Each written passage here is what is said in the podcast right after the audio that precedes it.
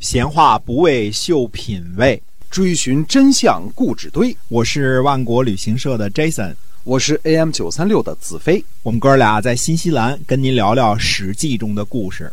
各位亲爱的听友们，大家好，欢迎您继续收听我们的节目，是由新西兰万国旅行社的 Jason 为您讲的《史记》中的故事。那我们新西兰万国旅行社呢，是新西兰的本土企业，已经有二十二年的历史了啊，是一家良心企业。那么您可以搜索一下我们的公众号“新西兰万国旅行社”。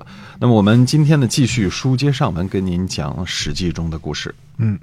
呃，上回呢，我们说到在公元前六百六十六年这一年呢，呃，我们先打个结儿，去看看鲁国啊。嗯，因为在讲晋国的故事的时候呢，也得把其他的国家呢进展呢交代一下。鲁庄公年轻的时候呢，出过两回风头。其中一次就是在长硕之战中大败齐军啊，或者叫长勺之战。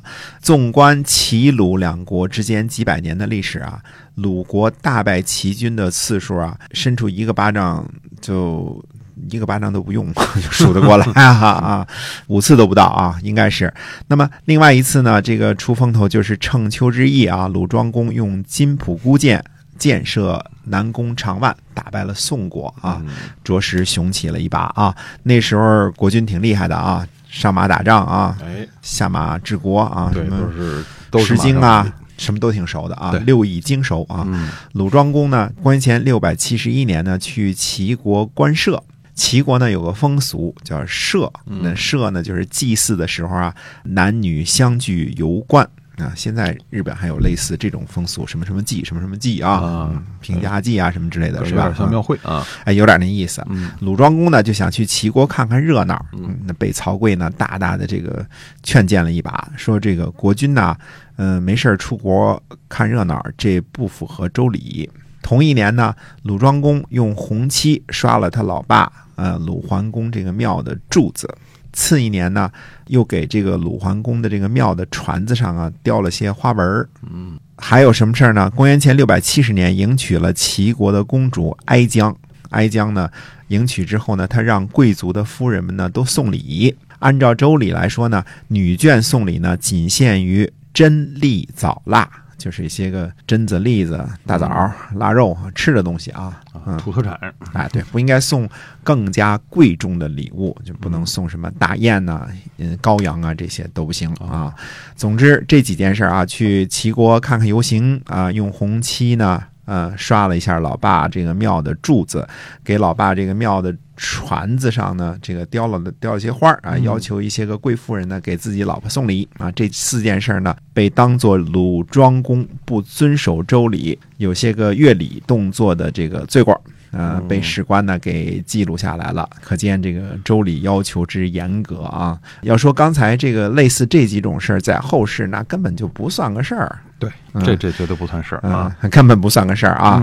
这个想想那时候国君也挺可怜的，这个需要遵守很多的规矩和义务啊。要说，呃，真是挺可怜的。这这这几件事算什么呀？稍微愉悦一点儿，大臣们就劝谏不听，给你记档案。就这些就全被记在鲁庄公同学的档案当中了。这当时叫《春秋》，呃，《史记》啊，都给记下来了。那么，公元前六百六十八年的时候呢，鲁庄公和戎人打仗。这时候我们看来啊，因为这件事情呢，在这个鲁国的史记当中呢，羞于记载，也就是说，这事儿不是一件什么特别光彩的事儿。看来这个戎狄啊，不只是攻打到北边的燕国、魏国和邢国，就连山东南边的鲁国也遭受侵犯了。我们说鲁国的位置在泰山以南啊，泰山以南叫鲁，以北叫齐，就连这儿都受到了戎狄的侵犯，可见当时这个戎狄的祸患有多么的厉害啊！由于忌讳这件事，忌讳戎人来侵犯这件事呢，所以详情没有在鲁国的史记当中加以记载。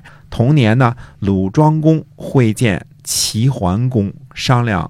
攻击戎人、救护燕国的事情，嗯，看着戎人厉害啊，这个哪儿都打。那么这事儿呢，我们以前也说过啊，就就燕国这事以前说过。后来齐桓公打了胜仗，还把俘虏这个献给了鲁国，对吧？要说对于齐桓公的霸业呢，鲁庄公是鼎力支持的。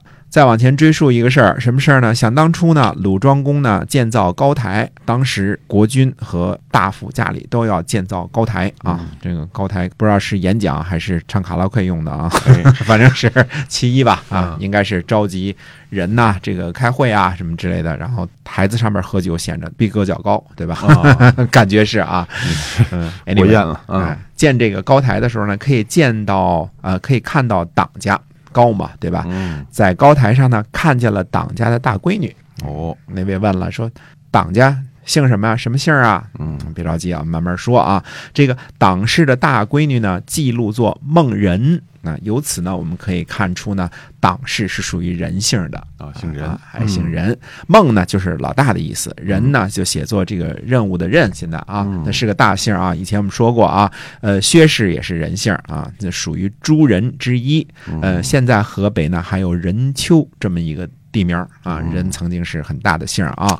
那么鲁庄公呢看见孟人呢就追上去了啊，结果呢这个孟人呢关上门。拒绝鲁庄公啊，把门一关啊，鲁庄公呢就隔着门表示呢要娶她为夫人，孟人呢就答应了。这是原话啊，至于答应什么了，这个史书上没写啊。孟人就答应了。注意啊，这里说的这个夫人并不是正牌夫人啊，正牌的夫人现在鲁庄公娶的是哀姜，齐国的公主。孟人的级别呢还不够，这里就是说呢，鲁庄公答应呢正式迎娶孟人，给他个名分啊，这个几台大轿着啊。那么孟人呢就把门打开了，并且呢割破了胳膊和鲁庄公呢盟誓。后来呢，孟人就生下了公子班，就是一般的班。后世的这个班姓，就是公子班这一支的后人，就从这儿来的啊。那么鲁庄公的正夫人呢，哀姜呢，没有子嗣，公子班呢，很受鲁庄公的宠爱啊，很喜欢他。在一次搞这个祈雨祭祀的时候呢，在梁姓大夫家里演习，鲁庄公的女儿呢，也去看热闹。管理养马人的大力士啊，叫做。骆草字头底下秃宝盖嗯，在下边一个牛字儿，这个是成语“落落大端”的“落”。这位养马人骆呢，就隔着墙呢调戏鲁庄公的女儿公子班呢，很生气，就叫人呢用鞭子抽打这个骆。当时这个鲁庄公呢，就对这个公子班说呢，他说：“不如把骆杀了。”哦，而这个人呢。是个大力士，你不能抽他鞭子。骆呢，这个力气非常大啊，能够投掷城门的门扇。那城城门门扇那是大力士啊！哎，举起来投出去啊！公元前呢六百六十二年，这时候鲁庄公呢已经当政三十二年了。鲁庄公呢生病，基本上到了呃安排后事的时候了啊。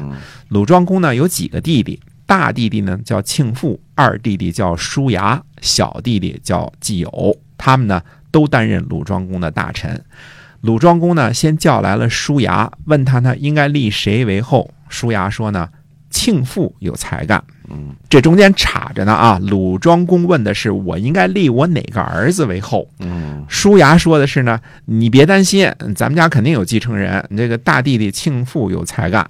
鲁庄公呢就不言声了，这事儿就就到此就。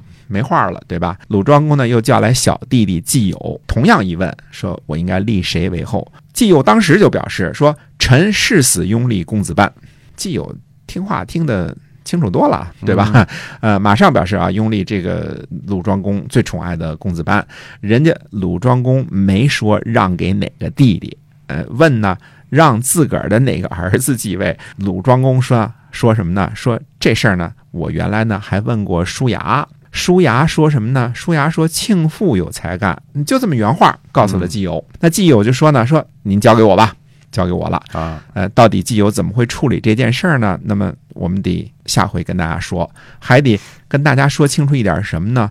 诸位说了，伯仲叔季，对吧？这孟不和庆也是老大的意思吗？说这个呃辈分怎么排的呀？这样啊，这个鲁庄公呢是嫡长子。如果起名的话呢，那一定是排在第一位，对吧？庆父的名字叫什么呢？庆父的名字叫共仲，实际上他是老二，共 仲，哎，他有一个仲，哎，只是在这个弟弟当中，这个排名当中呢，他是庆了，他是他是老大了，啊，他是老大，几个他是大弟弟这个意思啊。嗯，按照庆父、叔牙、季友这样的顺序排列的。那么到底季友会怎么样处理这件比较棘手的事情呢？那么下回跟大家接着说。哎，好。